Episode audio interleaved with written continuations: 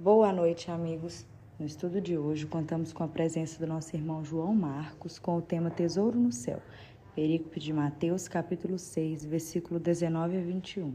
Bom estudo e um abraço fraterno do NEP Caminho da Luz.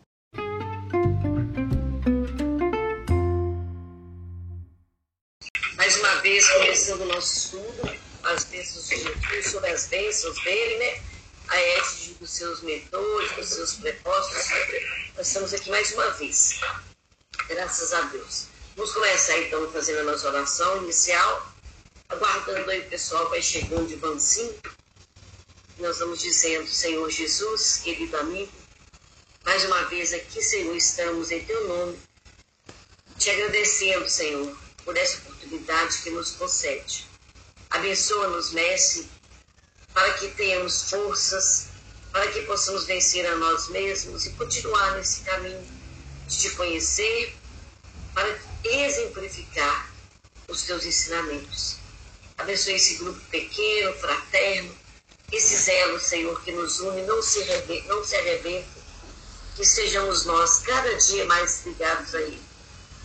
Abençoe o nosso estudo e que tudo aqui trazido hoje seja para nós um complemento, um alívio, um alento para a nossa caminhada. Muito obrigada e assim seja. Amém. Vamos lá então, né? O João, o João Marcos vai hoje contando o que eu enviei para vocês. Vamos lá, João. Show de bola, gente. Boa noite a todos. Sempre muito bom estar entre vocês estudando. Graças a Deus, ultimamente tenho conseguido estar bem frequente entre vocês. Isso está me causando muita alegria. Hoje, quase que um atraso, mas eu vou contar para vocês daqui a pouco, porque hoje aconteceu uma daquelas coincidências do NEP, que eu e a Conceição a gente está falando, que só acontece mesmo com quem frequenta, quem vivencia o NEP. E hoje trouxe para nós a gente falar sobre os tesouros no céu. Lá na divisão nossa da proposta harmônica do Mínimos, está tá intitulado Tesouros no Céu. Essa perícope do Mínimos, intitulada Tesouros no Céu, ele resolveu colocar o intervalo de Mateus 6, 19 a 21, Mateus 6, Sermão do Monte, e Lucas 12, 32 a 34. Vamos fazer uma leitura aqui para a gente poder depois desenvolver o nosso, os nossos raciocínios a partir disso. Não acumuleis para vós tesouros na terra, onde a traça e a ferrugem os destroem, onde os ladrões penetram e roubam. Mas ajuntai para vós tesouros no céu, onde nem a traça nem a ferrugem os consomem onde os ladrões não penetram nem roubam. Tiver o vosso tesouro, aí estará também o vosso coração. Pequenino rebanho, não temais, porquanto aprouve ao Pai dar-vos o reino. Vendei o que possuís e dai esmolas. Fazei para vós bolsas que não envelheçam, um tesouro inexaudível nos céus. Essa aqui, como falei, é a tradução do Mínimos, né? E agora vou reler, até para a gente fixar, segundo a tradução do Haroldo Dutra Dias, o mesmo trecho, Mateus 6, 19, 20 21, Lucas 12, 32, 33 e 34. Não entesoureis para vós tesouros sobre a terra, onde a traça e a corrosão consomem, e onde os ladrões arrombam e roubam. Entesourai para vós tesouros no céu, onde nem a traça nem a corrosão consome, e onde os ladrões não arrombam nem roubam. Pois onde está o seu tesouro, ali estará também o teu coração. Não temais, pequeno rebanho, porque vosso Pai se compraz em vos dar o reino. Vendei os vossos bens e dai dádiva. Fazei para vós bolsas que não envelhecem, um tesouro inesgotável nos céus, onde os ladrões não se aproximam, nem a traça destrói. Pois onde está o vosso tesouro, ali estará também o vosso coração.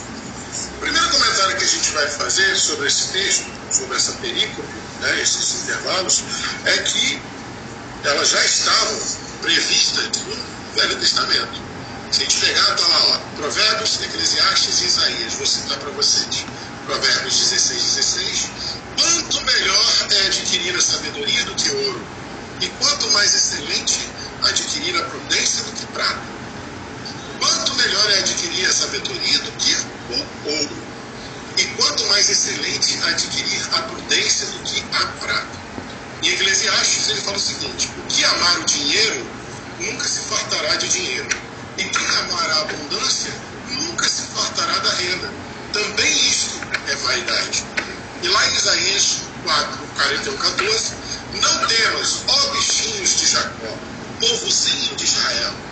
Eu te ajudo, diz o Senhor, e o teu redentor é o Santo de Israel. Não, não sei se vocês repararam. Todo o conteúdo, resumidamente, dessa perícope, a gente pode encerrar nesses três versículos do Velho Testamento. Por que eu estou fazendo isso? Para mostrar para vocês que, na verdade, tudo, e não, isso não deve ser novidade para ninguém, mas tudo que Jesus disse ali já era de conhecimento deles. Vocês estão me ouvindo? Então, né? Não, beleza. Que dá uma interferência que eu achei que vocês tinham parado de me ouvir. É só para a gente partir do princípio seguinte: ali não estava se falando novidade nenhuma. Certo? Então todo mundo já sabia. Aliás, como Jesus mesmo já tinha avisado, eu não vim destruir a lei, vim fazer com que ela se cumpra, vim dar-lhe o devido cumprimento, como em algumas traduções está. Então ele está relembrando essa lei que já fazia parte do Velho Testamento. Vamos ver aqui, para a gente entender alguns conceitos. Né? Vamos fazer uma rápida, rápido estudo prospectivo do léxico grego, né? das palavras originais do grego, para a gente poder entender um pouco melhor o sentido. Por exemplo, quando ele fala assim, não entesourei para vós tesouro sobre a terra, né? o entesoureis, ela vem do grego tesaurizo, que quer dizer primariamente armazenar o sentido principal da palavra tesaurus que foi usado é armazenar. João, então por que, que o Haroldo traduziu como tesoureis e o Mínimos traduziu como não ajuntares? Porque isso é uma questão de escolagem, isso é uma questão de, de qual a linha do léxico grego que eles vão usar. A linha que eu uso é o Strongs e o Tyre, que são os, os dois léxicos, os dois dicionários de grego né, mais antigos, mais respeitados que tem. Eu confio muito na tradução deles, porque sempre que eu traduzo, a coisa ganha muito mais sentido para mim. Então, na verdade, está falando assim, não armazena tesouros. Né? E tesouros, quer dizer o quê? É, o tesouro que ele usa é o tesauros. Né? Literalmente é um receptáculo para objetos de valor. Então, quando ele fala assim, não armazene, não acumule, não mantenha é, reservado, né? não amontoe, outra tradução, não amontoe né, esse receptáculo para objetos de valor. Não vai enchendo esse receptáculo de objetos de valor, né? É, e, inclusive, a, a palavra tesouros do grego originário, tesauros, ela também pode ser traduzida como pensamentos e sentimentos. Tesouro, já ouviram falar naquela expressão? O tesouro do seu coração. É, ela também pode ser usada para as coisas metafísicas, ou seja, para pensamentos e para sentimentos. Também pode se interpretar isso como se não fica armazenando, não fica amontoando né, em as coisas que você julga ser importantes de acordo com a materialidade. Né?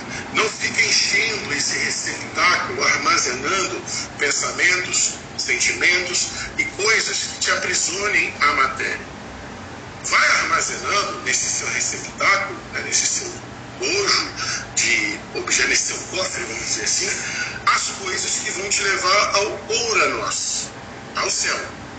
Inclusive, tem muita discussão se Ouranos é singular ou plural. Né? A mesma palavra para o singular e a mesma palavra para o plural. Seja singular, céu, ou céus, é Ouranos no grego. Eles acham que vem de uma outra partícula, oros, quer dizer, através da elevação. Por isso, Oranos pode ser traduzido como o céu metafísico, né? a morada de Deus. O céu como morada de Deus. Então, prefira ajuntar né, desse seu receptáculo de coisas importantes aquilo que vai ser importante para você, que você possa usar na morada de Deus. Né? Sentimentos, é, pensamentos e objetos, né? Tudo que te afasta da materialidade te aproxima dessa elevação para a casa de Deus, certo? Pois onde está o seu tesouro, aonde tiver esse receptáculo de coisas preciosas, vai estar o seu coração seu cárdia, segundo o grego. E é muito interessante porque essa palavra cárdia, seja no Velho Testamento ou no Novo Testamento, na Bíblia inteira, ela nunca se refere ao órgão físico, coração.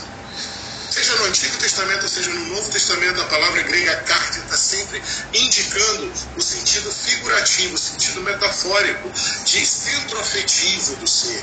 Né? Aquela capacidade de preferência moral. A melhor tradução, a melhor tradução, perdão, seria a nossa capacidade de preferir moralmente, ou seja, aquilo que nos motiva segundo o nosso código moral.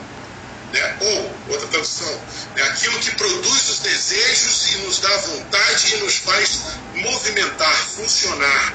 Né? Outra tradução, nossas decisões de desejo. Então, vai onde tiver o seu receptáculo de tesouros, onde tiver aquilo que você vai encher de coisas importantes de agir, a sua, a sua potência de existir, a sua vontade de agir. Ali vai estar, inclusive, o seu código moral. É uma das formas de a gente traduzir isso. E quando passa para Lucas que ele fala, vendei os vossos bens e das dádivas. A gente sabe que toda vez que tem isso, tanto na, nessa parte, nessa quando do perícope do jovem rico, tem sempre essa coisa, ah, tem que vender, tem que desfazer. Então vamos lá. Mais uma vez, vamos tentar ampliar um pouco esse diálogo. Quando ele fala vendei, a palavra originária do grego é o poló, que quer dizer primeiro trocar ou permutar não quer dizer exatamente vender. O principal sentido dela é permutar. Eu te dou uma coisa, você me dá outra. Permutar. O segundo sentido mais usado dela é trocar.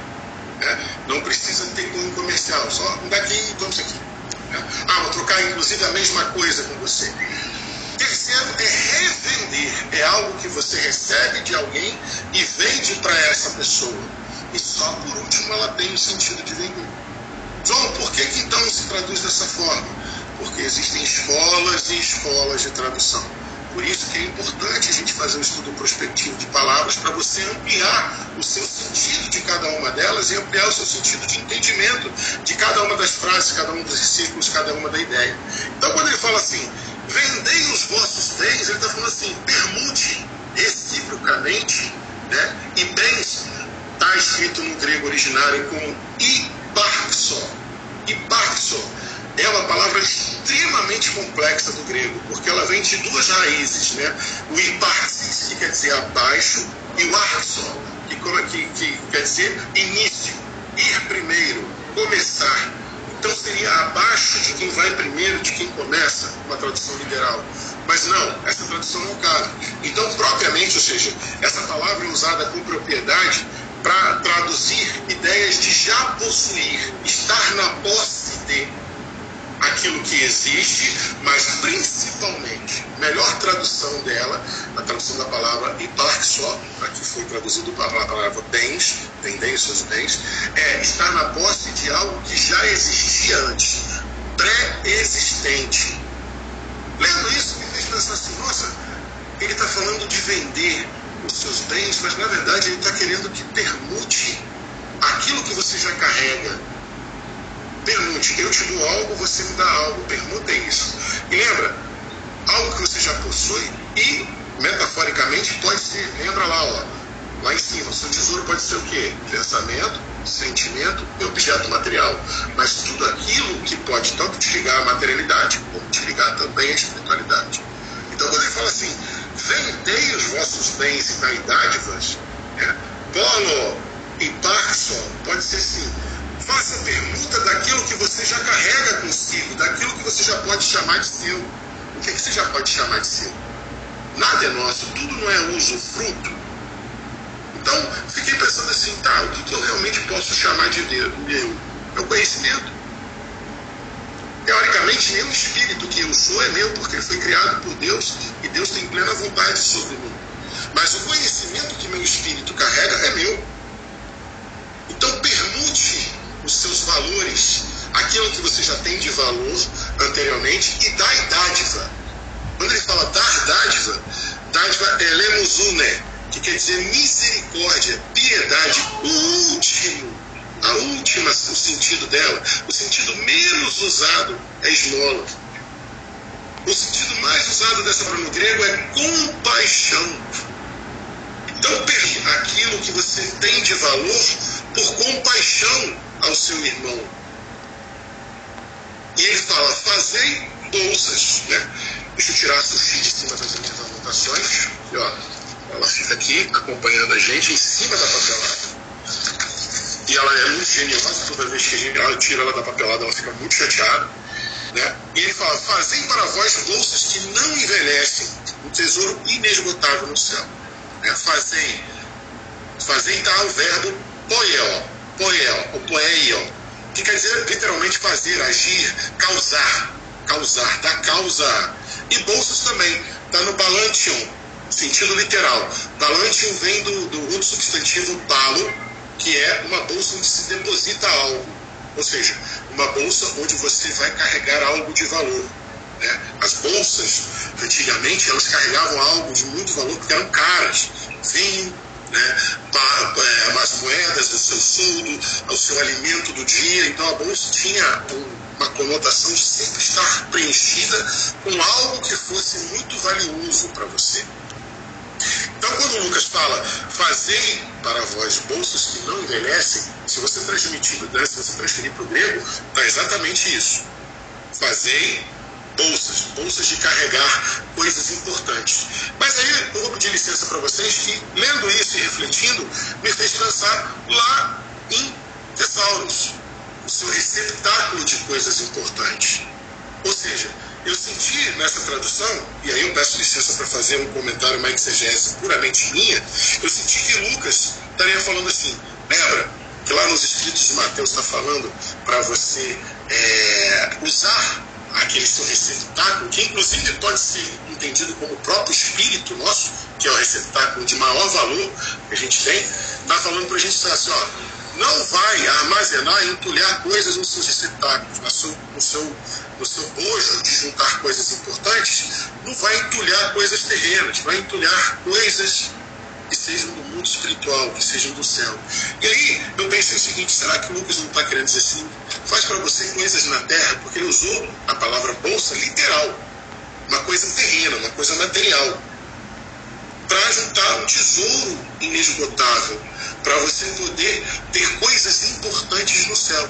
Eu entendi isso da seguinte forma: parta da sua materialidade, parta da nossa imperfeição e daquilo que ainda nos prende à matéria, para que você possa permutar.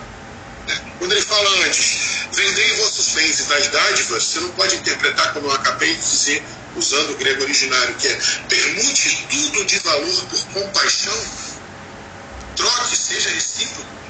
Então eu interpretei essa parte de, de, de, de Lucas dessa seguinte forma: parta Parta daquilo que é material, parta do que você já tem, parta até da sua imperfeição para fazer essa permuta por compaixão.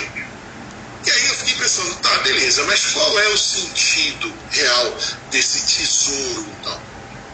Como que eu posso é, classificar de maneira objetiva que tesouro é esse? E aí você vai esbarrar, quando você vai esses estudos, Emmanuel tem no livro da Esperança no capítulo 42, intitulado Nas Sendas do Mundo, ele faz um comentário específico dessa, dessa parte da película, principalmente do entesourar tesouros no céu. E Emmanuel diz o seguinte: vou falar algumas frases dele, literalmente, para vocês entenderem o raciocínio. Deus que nos auxilia sempre nos permite possuir para que aprendamos também a auxiliar. Olha a ideia de que Lucas está chamando a gente a partir do que a gente tem de material, a partir daquilo que a gente tem de físico, a partir daquilo que a gente tem até de imperfeição, partindo disso, realizar essa permuta de valores por compaixão, por misericórdia. Emmanuel já começa o texto falando: Deus nos auxilia sempre e nos permite possuir, para que aprendamos também a auxiliar. Olha como é que bate com o raciocínio de Lucas. Tudo aquilo que você tem já que você usa o frutuário de tudo aquilo que você tem, inclusive o seu conhecimento, a sua inteligência, você usa o frutuário disso também. Tudo que você tem, em qualquer domínio de usado para auxiliar. Né? E ele fala o seguinte: o importante de você entender que tudo que você tem tem que ser usado integralmente e sem exceção para auxiliar é porque você pode se tesourar de um monte de coisa. Ele vai falando durante a lição. Mas aí ele faz assim, por três vezes ele faz essa ideia. Mas nas fronteiras da morte somos despojados de. Aí vai falando três características da materialidade e ele fala assim, mas quando a gente morre, a gente perde isso e só fica. Ou seja, Emmanuel dá para gente exatamente a ideia de o que, que a gente perde dessa posse se a gente não usar para auxiliar o outro. E dessa posse que a gente julga ter, o que, que fica para ser levado para o céu? Ou seja, Emmanuel nessa lição, ele tenta explicar, é esse tesouro que você vai levar para o céu. Esse tesouro fica na terra, esse fica no céu. A base é a mesma. Você começou daquilo que você julgava ter posse, daquilo que você era frutuário, usufrutuário. Mas esse fica na terra e esse fica no céu. Vou explicar para vocês segundo as palavras de Emmanuel. Primeira coisa, ele fala o seguinte: aí quando chega a fronteira da morte, nós somos despojados de todas as posses exteriores. E se algo nos fica, se algo vai com a gente para o céu, será simplesmente a plantação das migalhas de amor que houvermos distribuído, creditadas em nosso nome pela alegria, ainda mesmo precária e momentânea, daqueles que nos fizeram a bondade de receber. Nossa, até arrepiar coisas caridosos de Emmanuel. Então, de tudo que a gente tem, de tudo que a gente julga ser nosso, que são exterioridades, na verdade, o que realmente fica como tesouro do céu, aquilo que nós levamos conosco, é essa pequeneza, essa singeleza, essas ainda migalhas de amor que a gente distribui. E me perdoem a palavra, mas é um meia-culpa mal e porcamente, ainda muito aquém do que nós podemos distribuir. Que causam essa alegria mesmo que precária, pouca alegria, mesmo que alegria transitória, momentânea, né, naqueles que nos fizeram a bondade de receber a nossa caridade. No final, Emmanuel vai falar assim: esses tesouros, na verdade, são a caridade. Mas antes ele fala: a gente perde tudo que é externo e fica somente com a alegria que a gente causou no outro.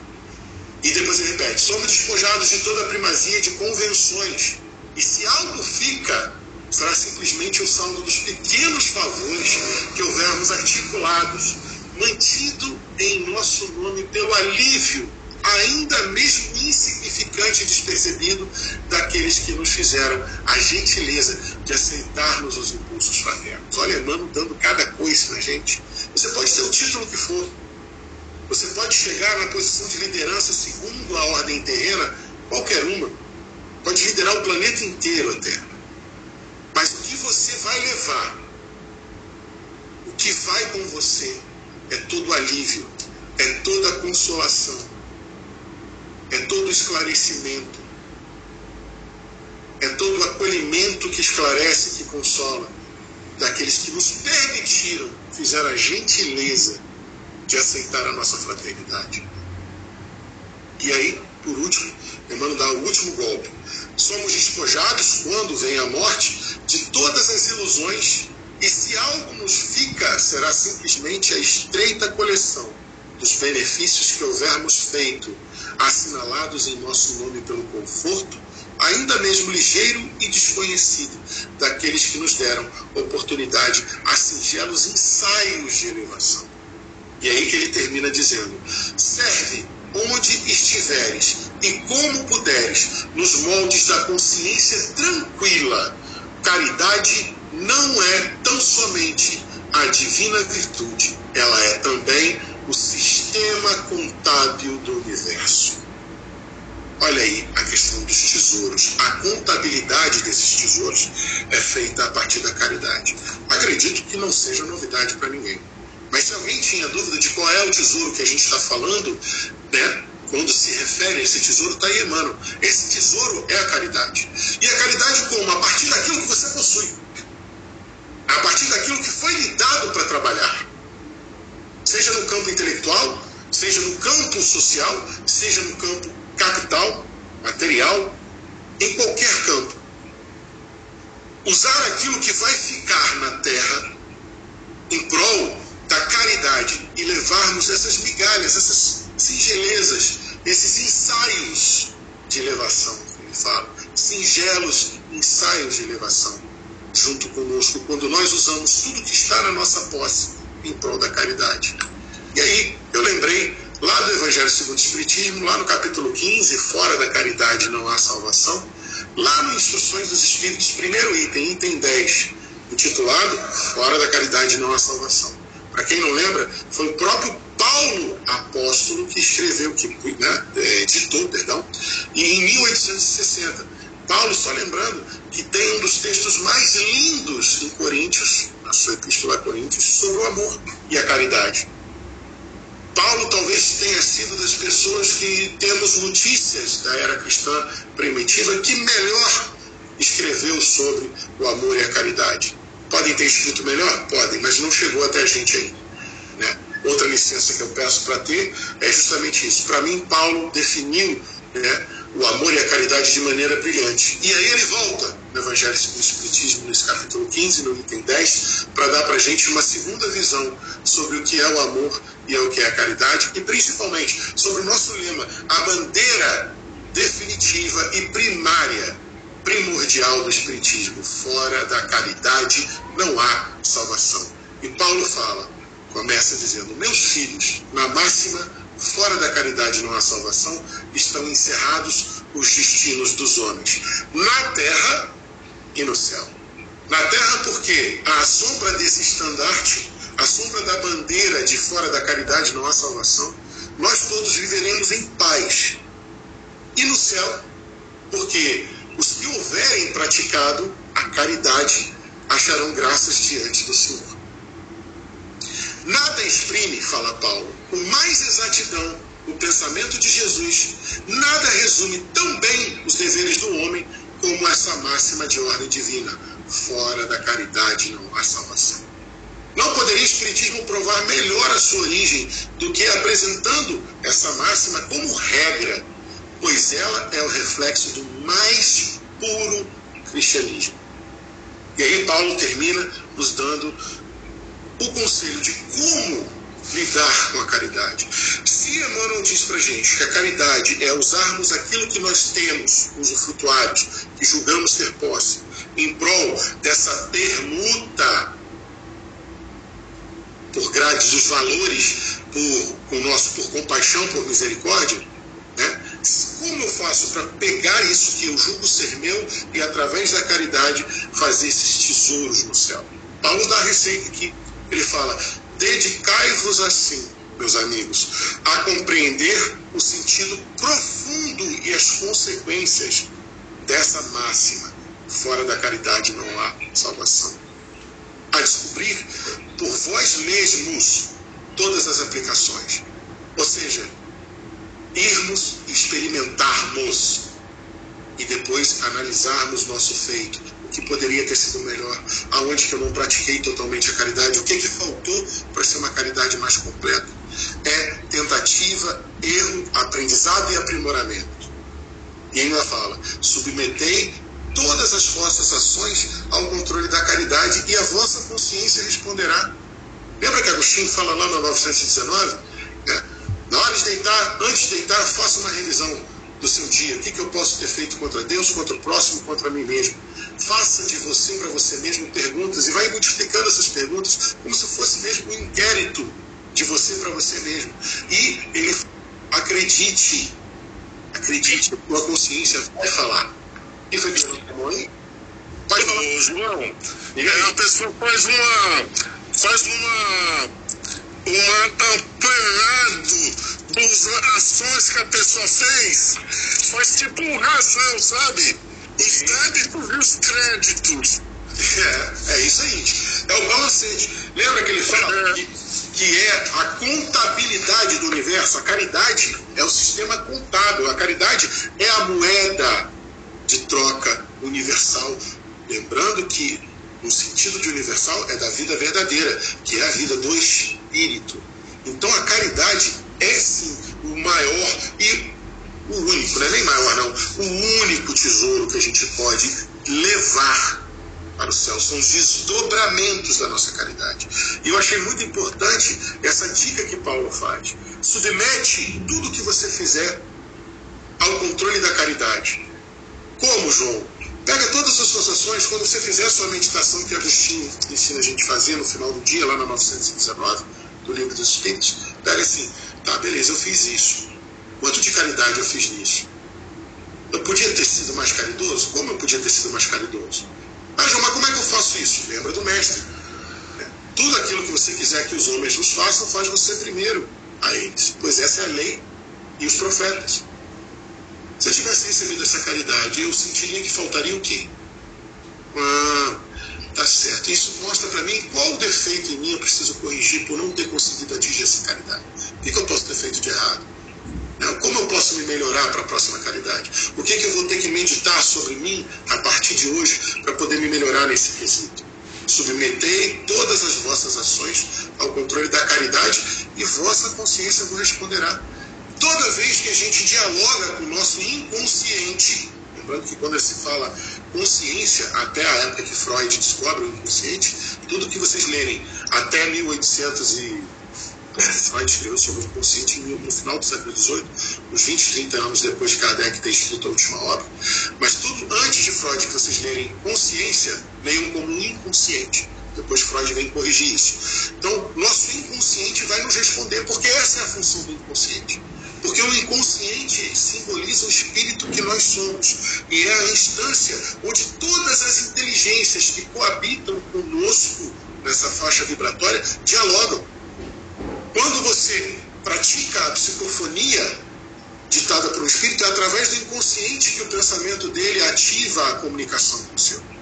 Então, conversar com o inconsciente de forma legítima é a maneira mais fácil de você receber as suas próprias respostas. Por quê?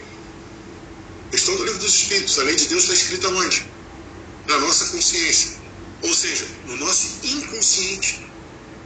Se a gente conversa com o nosso inconsciente, por exemplo, teve um sonho de manhã, teve um sonho durante a noite, aliás, acorda de manhã, escreve sobre esse sonho, medita sobre ele. Tenta buscar o que aquele sonho está querendo te dizer. Interpretação de sonho é uma prática antiquíssima e era muito sábia, porque os sonhos são comunicações do inconsciente te, te, te ensinando coisas ou trazendo notícias que você precisa ter. Submetei todas as ações ao controle da caridade e faça essa análise, como manda Agostinho, e a sua consciência vai te responder. Ela vai te trazer as intuições. A forma mediúnica mais singela, mais básica mais primordial da comunicação entre as dimensões, a intuição. E aí Paulo ainda dá mais uma, uma dica para a gente. Ele fala, se você fizer isso, não só você vai evitar de praticar o mal, como também vai praticar mais o bem. Vai praticar o bem numa virtude positiva e ativa. Como diz lá a questão 642, que eu adoro lembrar, né? para a gente conseguir é, assegurar uma posição futura, para a gente conseguir levar os nossos tesouros para o céu. Basta que a gente só não faça o mal. O Espírito da Verdade responde: não. Cumpre você, cumpre a todos nós fazer o bem no limite das nossas forças, porque a gente vai responder por todo o mal que tenha sido resultado da nossa negligência, da nossa preguiça, do nosso descaso. Outra coisa para você inquirir: o quanto de descaso eu tive hoje? O que, que eu podia ter ajudado mais? Onde eu podia ter cooperado mais? Submeter todas as ações do seu dia ao crivo da caridade. Mas, João, como eu faço isso? Parta de como você entende caridade hoje. Lembra? É pegar tudo que você já tem posse e permutar esses valores com misericórdia, compaixão. É isso. Pega o que você tem, do jeito que você tem. Ah, João, mas eu entendo tão pouco de caridade. Tudo bem, começa agora. Chico tem uma frase no Evangelho de Chico Xavier que ele fala o seguinte: se eu fosse esperar melhores condições para ter começado, eu confesso que até hoje eu não teria começado. E ele começa essa frase dizendo o seguinte: Jesus te espera hoje e sempre, do jeito que você está. Começa com aquilo que você tem posse agora que não dá é para ficar esperando melhores condições, para começar a fazer o bem. Até porque o aprimoramento do bem tem a ver com o fazer. Espíritas, amai-vos. Esse é o primeiro mandamento. Amar é caridade ativa. Amar é benevolência, indulgência e perdão ativos. Amar é tentativa, erro, aprendizado e aprimoramento. Amar é ter protagonismo. Amar é ter para ser uma pessoa que seja proativa. E Paulo termina dizendo para a gente: para fazer o bem, precisa sempre ação e vontade. Para não praticar o mal, Basta, mais das vezes, a inércia e a indiferença. Ressaltando isso que a gente fala na questão 642. Fazer o bem no limite das nossas forças. João, qual é o limite das nossas forças? Aí é que está. Questão 683 do Livro dos Espíritos. Kardec pergunta: qual o limite do trabalho? E o Espírito da Verdade responde: os das forças. Quanto ao resto, Deus deixa livre o homem. Ou seja, você tem que dar o seu limite dentro daquilo que você aguenta. Fazer o bem no limite das suas forças. Vou trabalhar até quando, João? Até você julgar que suas forças estão no limite. Por onde? Qual a caridade que eu preciso fazer? Já entendi. Vou fazer a caridade. Mas por qual caridade eu começo? Então, pergunta 893 do Livro dos Espíritos. Qual a mais meritória de todas as virtudes? Qual o mais meritória de todos os aspectos da caridade? Quais o mais meritória de todas as possibilidades que a caridade, a caridade pode ser é, exercida? Que equivale a perguntar do tesouro da caridade, qual a peça do tesouro, qual o objeto de valor metafísico mais importante que eu preciso levar para o céu? O Espírito da Verdade, com muita misericórdia e benevolência, nos lembra: Todas as virtudes têm o seu mérito. Todas. Todas as virtudes têm o seu mérito, porque todas elas indicam progresso, progresso no bem. A virtude, sempre que houver resistência voluntária a todo e qualquer arrastamento para o mal pendor. Toda vez que você resiste a uma má tendência sua, você está realizando uma virtude. E ela é contabilizada. Ela é posta lá no seu receptáculo de coisas de valor, lá no seu tesaurus. Ela é depositada lá e vai com você para o além-túmulo. Cada pequena virtude. Por isso é importante esse autoexame. A gente deixa passar além dos nossos erros, muitas das pequenas virtudes que nós temos no dia a dia, e por isso deixamos de valorizar o quanto que o Evangelho já nos está transformando.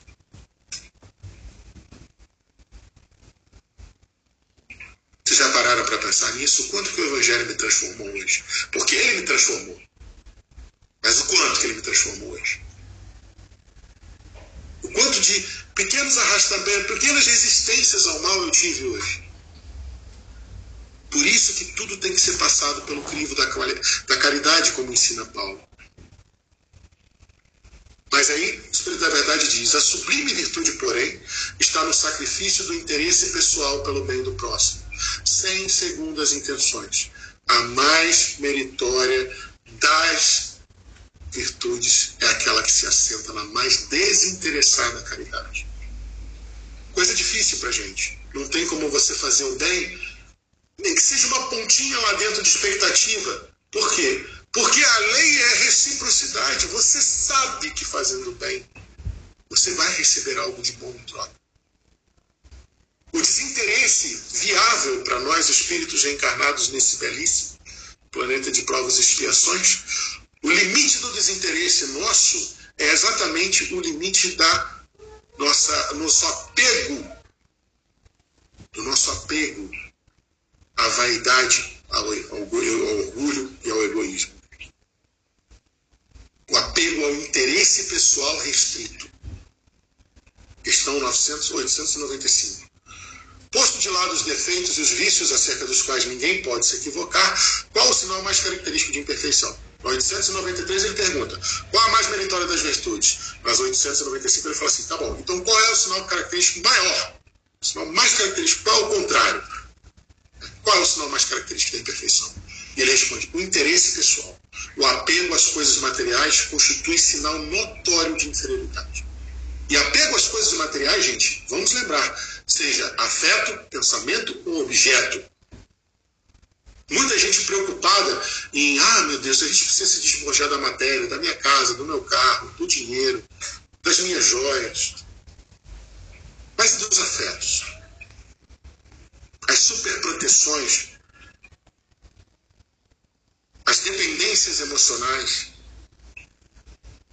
Isso também é interesse próprio. E eu vou encerrar contando para vocês uma história que aconteceu comigo hoje por isso que eu quase atrasei para chegar. O último paciente hoje foi um encaixe que não era para ter acontecido. Deixei bem claro, olha, 18h30 eu tenho que sair para chegar em casa com calma, me preparar. Eles sabem que eu, tenho, que eu tinha esse compromisso com vocês hoje, para me preparar mentalmente para isso, para poder fazer um bom estudo. E aí a secretária da clínica, Amanda, uma das pessoas mais dinâmicas, mais caridosas e dinâmicas que eu já conheci na minha vida, ela falou assim, João, esse paciente não tem como. Ele está em muito sofrimento. A mulher dele veio aqui e pediu, pelo amor de Deus, para você atender. Eu falei, gente, mas. Lógico, a primeira, a primeira reação nossa é pensar assim, gente, mas eu tenho um compromisso com Jesus de falar do Evangelho lá no NEP, a caminho da luz. Mas isso é interesse meu. Porque Jesus estava precisando de mim ali, naquele momento, para fazer exatamente o que ela me pediu. João, ele está em muito sofrimento, João. Eu conversei com a esposa, conversei com ele. Eu falei, tá bom, coloca aí. Um pai extremamente católico, praticante do bem, da caridade, ministro da Eucaristia, participava dos ministérios da igreja, ajudava o próximo. Tinha um filho de 20 anos de idade, que morreu por conta de complicações de uma broncoaspiração aos 20 anos de idade, completamente inesperado. Dois meses que ele perdeu o filho. Nesses dois meses ele não conseguia nem se mexer. Ficou praticamente atônito na cama. Mal se alimentava, mal se higienizava, mal vivia. Ele, palavras dele, doutor, eu não queria nem mais viver. Não fazia mais diferença para mim. Dois meses depois, primeiro um punch, primeiro ensaio de reação dele para voltar à vida foi procurar ajuda na clínica onde eu trabalho. Qual era a prioridade de Jesus? Era sair mais cedo para me preparar para estar tá aqui ou atender ele? E aí, como eu e a Conceição gostamos de falar, as coincidências do NEP, no meio da conversa, ele me solta a seguinte frase: Pois é, doutor, eu fiz tanta coisa que eu julgava ser boa, e o maior tesouro que eu tinha, que era meu filho, Deus levou para mim, levou de mim. Será que era esse o tesouro no céu que eu merecia ter? Olha que pergunta, gente. Eu tinha acabado de estudar o tema e eu confesso que eu fiquei sem resposta. Até o momento que a gente sente que a espiritualidade chega e sopra baixinho no seu ouvido em tom de intuição. Diga para ele que ele voltou para casa para estar com o único e verdadeiro Pai que todos nós temos. E eu falei com ele e o homem desabou a chorar. Ele falou, doutor, eu tive um sonho que ele falava para mim exatamente isso.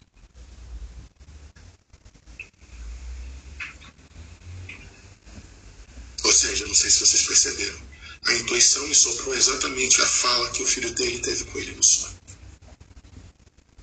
Aí eu pergunto para vocês: qual a mais meritória das virtudes? Pontualidade e compromisso com isso aqui que é importante. Todo mundo que me conhece sabe que o NEP é a minha vida no movimento espírita. Ou ter perdido, perdido não, ter me dedicado, me disponibilizado 30 minutinhos para ter essa conversa com o pai. E saiu de lá falando comigo, doutor, então ele voltou para casa, né? Falei, voltou. Para o nosso pai, né, doutor? Para o nosso pai.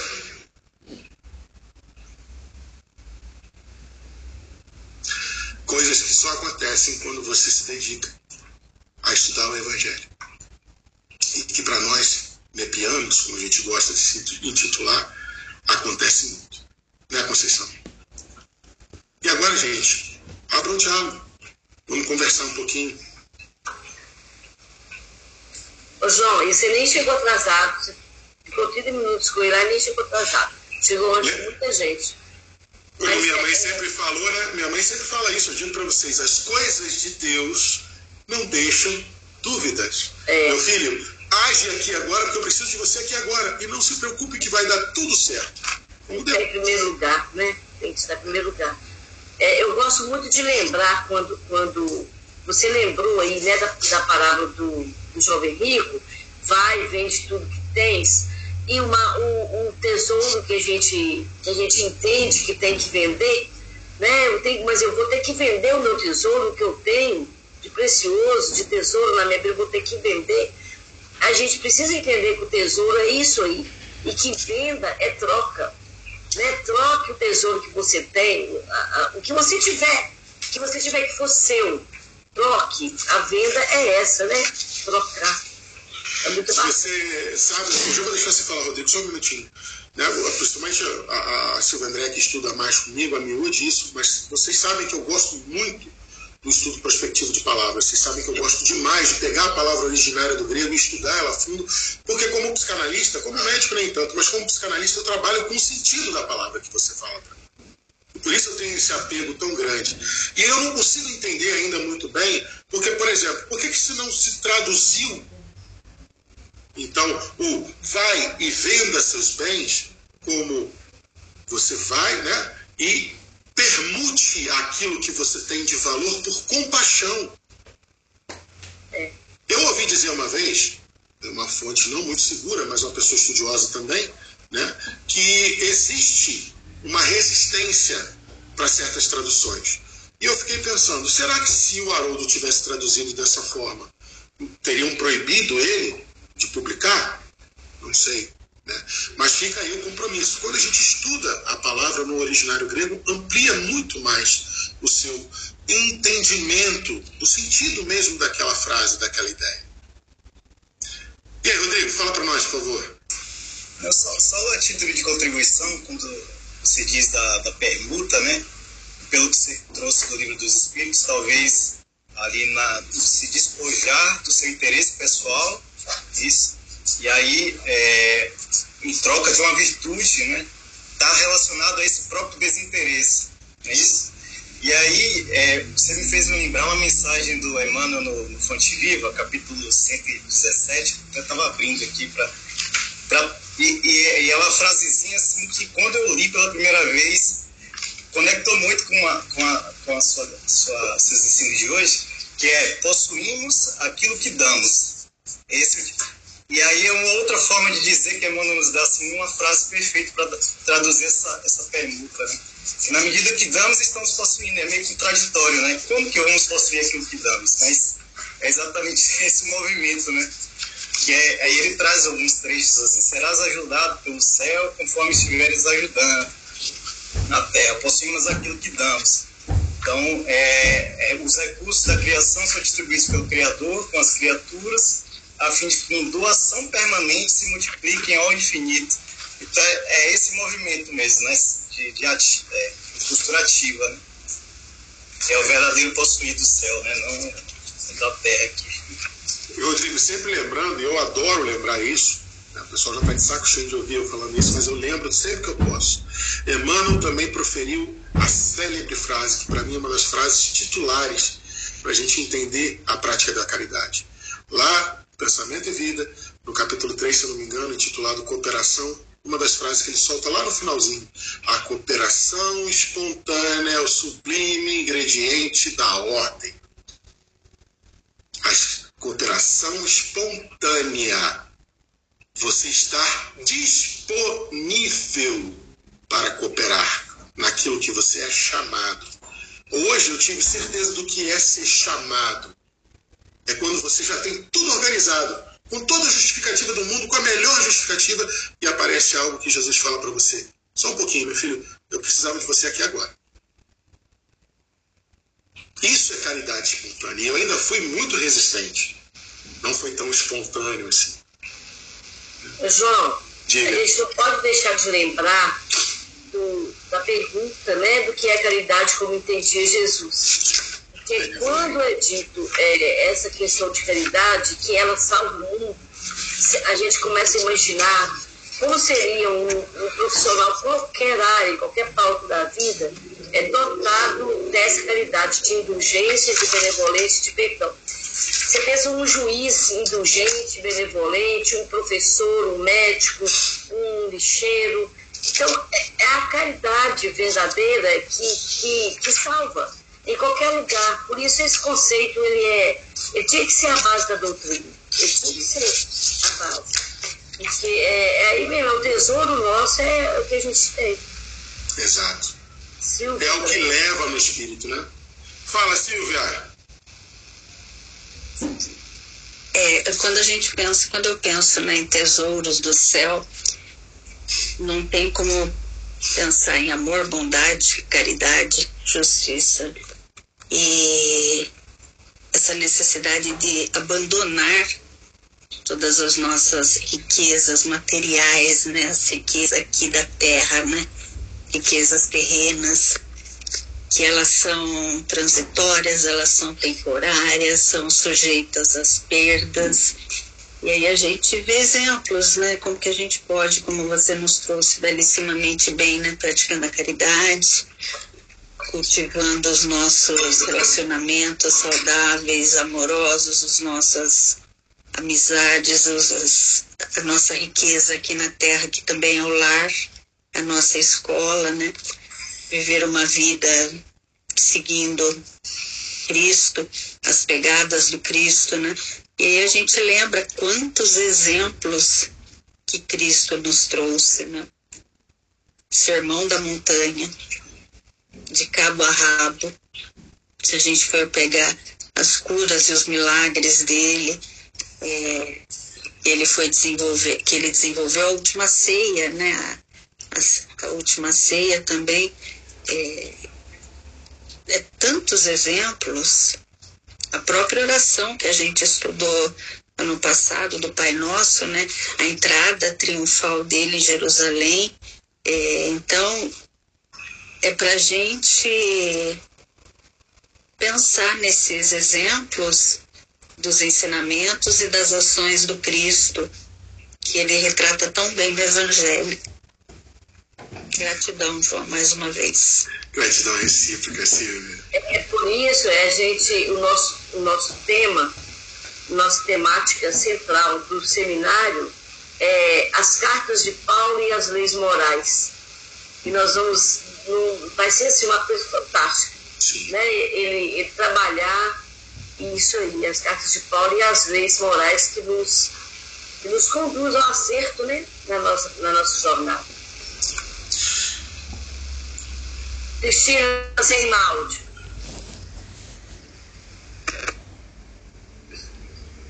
Continua sem áudio, Eu fico pensando, esses livros que você disponibilizou com, com o senhor, e se você não fizesse, o seu arrependimento seria muitas horas depois. Sim, ele brigava com ele chegasse atrasado, mas ele ficar muito bem na Não, tia, mas a, a, o compromisso, assim, o arrependimento, não porque eu não atendi na hora do estudo agora, quem que eu deixei de fazer seriedade? Eu, na realidade, eu tenho que fazer.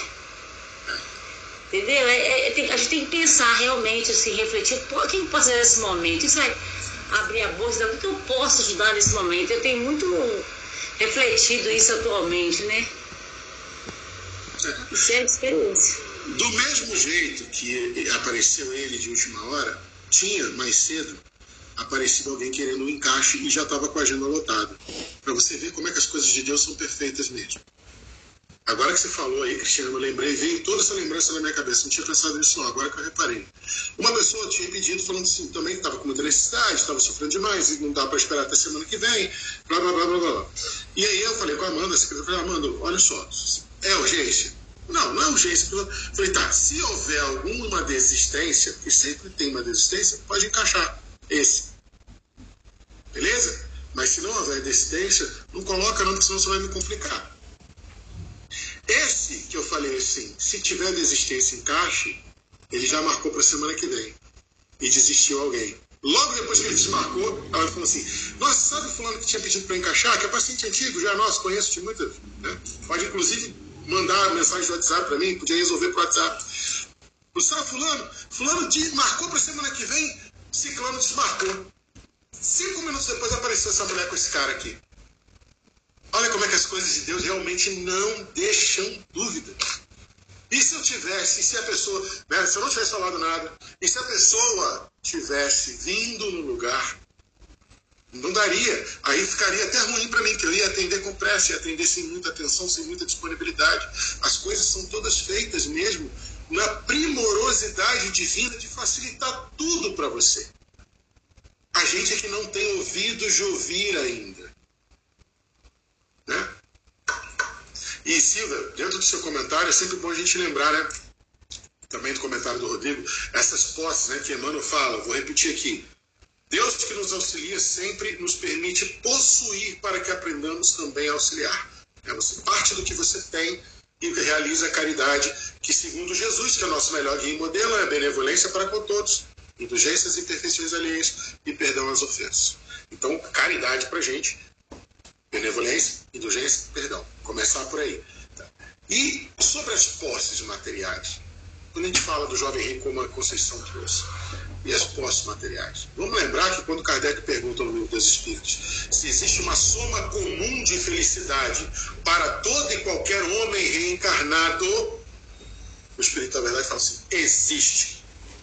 Para as posses materiais é possuir somente o necessário. E para a parte espiritual, para a parte moral, é a boa consciência e a fé no futuro. A Silvia falou uma coisa bacana aí, ó. É, é, é ter para aprender a desapegar. Exato. Então, aquele que mais tem é o que mais precisa aprender a desapegar. Que foi o que o Rodrigo trouxe pra gente, né? Quem é. mais tem é quem mais dá. É.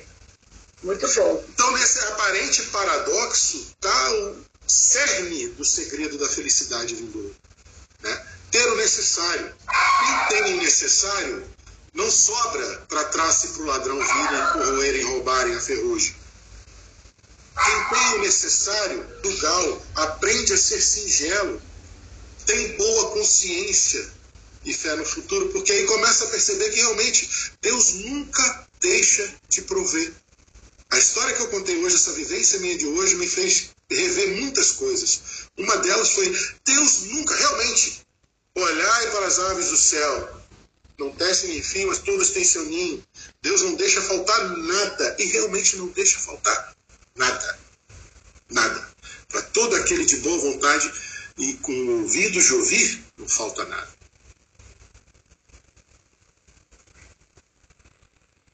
Isso. João, de vez em quando agarro a internet sua. Estou aqui. Tô é, de vez em quando uma agarradinha na sua internet, deu aí algumas vezes, mas tudo bem. Gente, mais um estudo para a gente refletir, né, para nossa para o nosso questionamento, o que aprendemos com Jesus hoje? Né, para a gente levar essa pergunta, como toda semana a gente leva, e anotar aí na mente e no coração. Obrigada, tá, João? Gratidão Até sexta-feira. Até sexta, sexta noite ou sábado de manhã. Tem sábado, tem sexta, João. Se eu conseguir, eu vou, prometo. É, senão, sábado de manhã eu tô aí. É, gente, muito obrigada tá com todo mundo aí. A gente está mais uma vez aqui. O nosso encontro chegou a semana dele, né, o nosso seminário, tão bem, tão bem assim, trabalhado com essa equipe bacana que ficou com a gente, não passou aperto nenhum. Pessoal muito legal, todo mundo de mão dada e conseguindo tudo que foi possível. Nós vamos fazer uma reunião agora na sequência aqui, a equipezinha de coordenação, do link aí depois que vocês saírem. E estamos aí na semana, é, redobrando as nossas vibrações para essa semana, para o Saulo, para a irmã Aila, envolvendo, nos envolvendo nas vibrações, né, para que tudo corra bem. Né, e, e eles estarão aqui na, na, no sábado, na hora do almoço, eles devem chegar. E vamos fazer a nossa presença lá, gente, principalmente na palestra, porque na no seminário, a gente já está com as inscrições, né, já está ok. É, mas vamos na palestra, não vamos deixar de ir na palestra não e convidar as pessoas. O Saulo é um grande orador, um grande estudioso. Ele fez, ele foi responsável na Federação Espírita Brasileira por coordenar alguma, alguns grupos como o EAD, o ESO, né, o Grupo Mediúnico do Evangelho. Então é muito, é muito conhecedor. E vai ser lá no, no, no CEALC, no Iguaçu, na Rua dos Minerais, sábado, às 8 horas. Vamos, nós não podemos perder, não. E domingo, quem ainda não se inscreveu, nós estamos com pouquinhas, pouquinhas vagas. O nosso grupo precisa fazer inscrição. Então, obrigado gente, muito obrigado. Semana que vem, aí o Simar vai estar conosco aqui. Seria até o Simão Pedro, mas o Simão teve uma emergência lá na não vai poder vir. Nós estamos caminhando para o final do nosso ano. Temos mais umas três reuniões aí à frente, né? Encerramos dia 5 de dezembro, mas nós já estamos com a agenda do primeiro semestre de 2024 toda preenchida. Já estamos toda aqui, tudo aqui preenchido até junho, né? E vamos, vamos que vamos, vamos continuar aqui nessa nossa, nessa nossa união aqui para essas vibrações é que fortalece né, todo o grupo. As vibrações, a amizade, a alegria, a descontração e tudo ajuda a gente manter o grupo em pé. Então vamos fazer a nossa prece e o pessoal aí da, da coordenação fique aí da Márcia. Tá bom? João, Cristina, João Batista. Quem mais tiver na nossa coordenaçãozinha? Vamos fazer a nossa prece? Pai nosso que estás nos céus, santificado seja o vosso nome Venha a nós o vosso reino, seja feita a vossa vontade, assim na terra como no céu. Pão nosso de cada dia nos dai hoje. Perdoai as nossas ofensas, assim como nós perdoamos aqueles que nos têm ofendido. Não nos deixeis cair em tentação, mas livrai-nos do mal. O céu é o reino, o poder e a glória para toda a eternidade. Que assim seja.